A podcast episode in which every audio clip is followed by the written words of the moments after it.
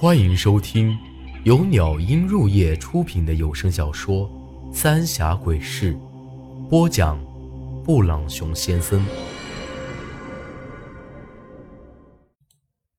第三十七集：奇怪的韩半仙。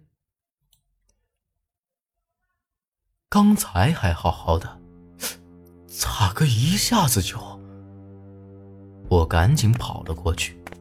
这才发现大胡子的胸口有一条两指来宽的血口子，从左肩一直斜劈到腰里，肠子都要出来了。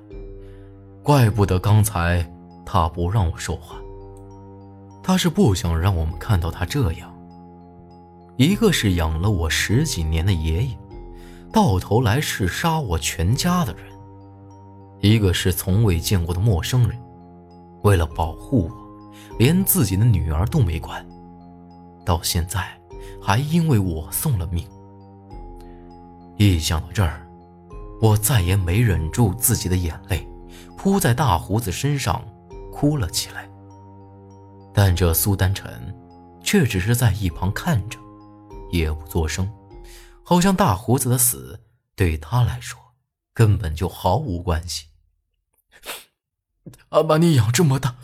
这会死了，你都一点都不伤心吗？我朝着他大声吼着。这苏丹臣也太没良心了。就在这时，这大胡子突然睁开了眼睛，猛地坐起身来，从喉咙里挤出几个嘶哑的字：“我一直在你身边。”没等我反应过来，苏丹臣直接冲了过去，朝着大胡子脸上就贴了一张无字符纸，又和之前给爷爷的那张一样，一团火直接钻进了大胡子身体里，然后这大胡子就直挺挺的倒下了。走，苏丹臣也没再多看，直接走了，那意思。是准备下山了。原来这苏丹臣会说话呀，我还一直以为他是个哑巴呢，这算咋回事？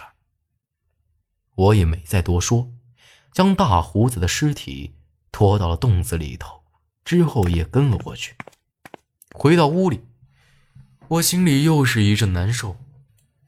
我在这屋子里头生活了十几年了，到头来。却是这么个结果。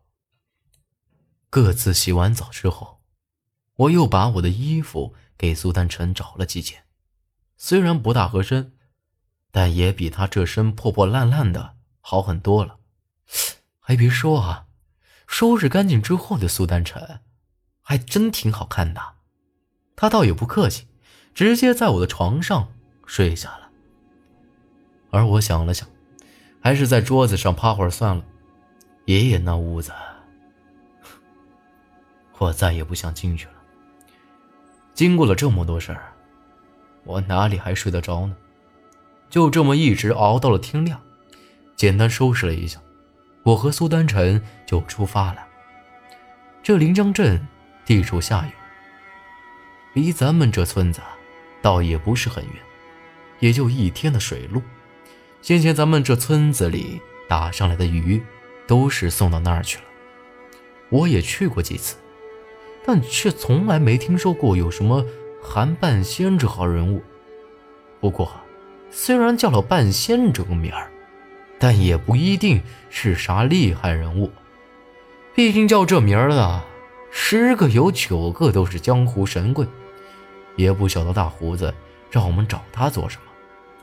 这一路上，我也向苏丹臣问过不少问题。毕竟他是我爹和大胡子救下来的，又一直跟着大胡子。当年的事儿，他或许知道一些。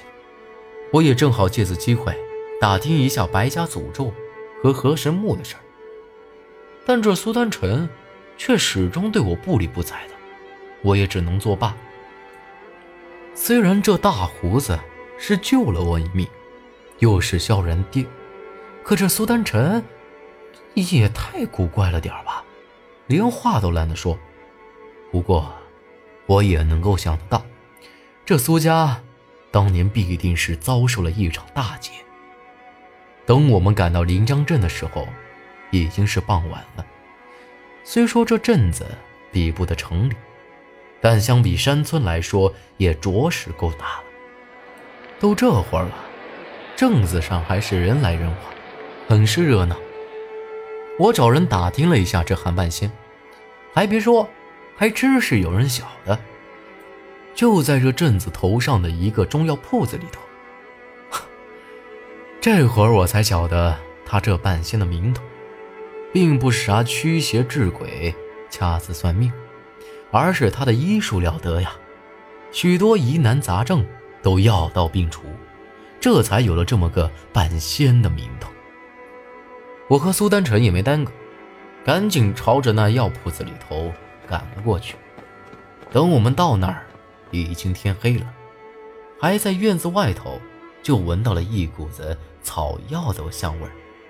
院子门是虚掩着，推门进去一看，满院子里都是晒的各种各样的草药。韩半仙，我朝里头喊了一句，紧接着就有一个老头从里头走了出来。那驼背向上拱起，像个小山包包，一头乱蓬蓬灰白的头发，脸晒得干黑，浑身没多少肉，干瘦的很，眼睛深陷在眼窝子里头，但却显得很是精明。让我没想到的是。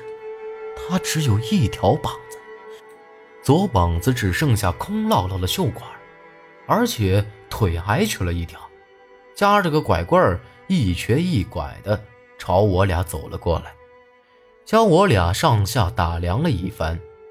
我正准备说明来意，他突然一把抓住我的手，直接给我拔起了脉。这手粗糙的很，里外都是茧子皮。没等我发话，他一把甩开我的手，冷哼一声，就转身准备回屋了。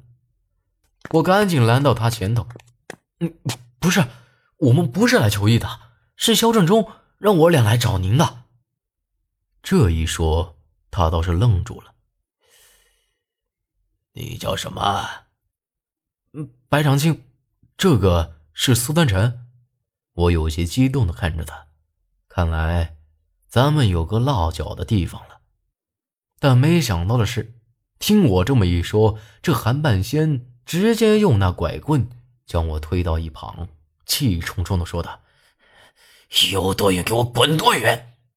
说完，就啪嗒一声把门给关上了，搞得我是一愣一愣的，赶紧过去敲门了。你这是什么意思啊？我们大老远来的。你好歹把话给说清楚啊！要死死远点里头传来韩半仙的一声厉喝，之后无论我咋说，他就是不作声了。这韩半仙难不成和萧家有啥子深仇大恨？咋是这么一个怪老头子？我也没办法了，只能带着苏丹晨去找一个落脚的地方。哎。不过呢，敲了几家的门，一听说要借宿，都直接关门回去了。仙人板板，早晓得这韩半仙是这么个怪老头子，老子还不如待在村子里不出来。走了一阵，就看到一个祠堂，里头也没人。这大晚上的，也只能在这里将就一夜。到了明天早上，再去找那个老头子问问。好在这祠堂里头还有些祭品。我也顾不得啥忌讳不忌讳了，反正都这样了，直接就吃了起来。第二天，我和苏丹晨又去找那韩半仙，可这回倒好，连人影都没见着。这老头子明显是在故意躲着我们俩。仙人板板的，算了，咱俩回去。什么玩意儿都是！我朝着那门踹了一脚，就准备离开。但苏丹臣却一把将我拉住了。不能回去，只有他能救你。本集内容结束，请您关注下集内容。我是布朗熊先生，咱们下集再见。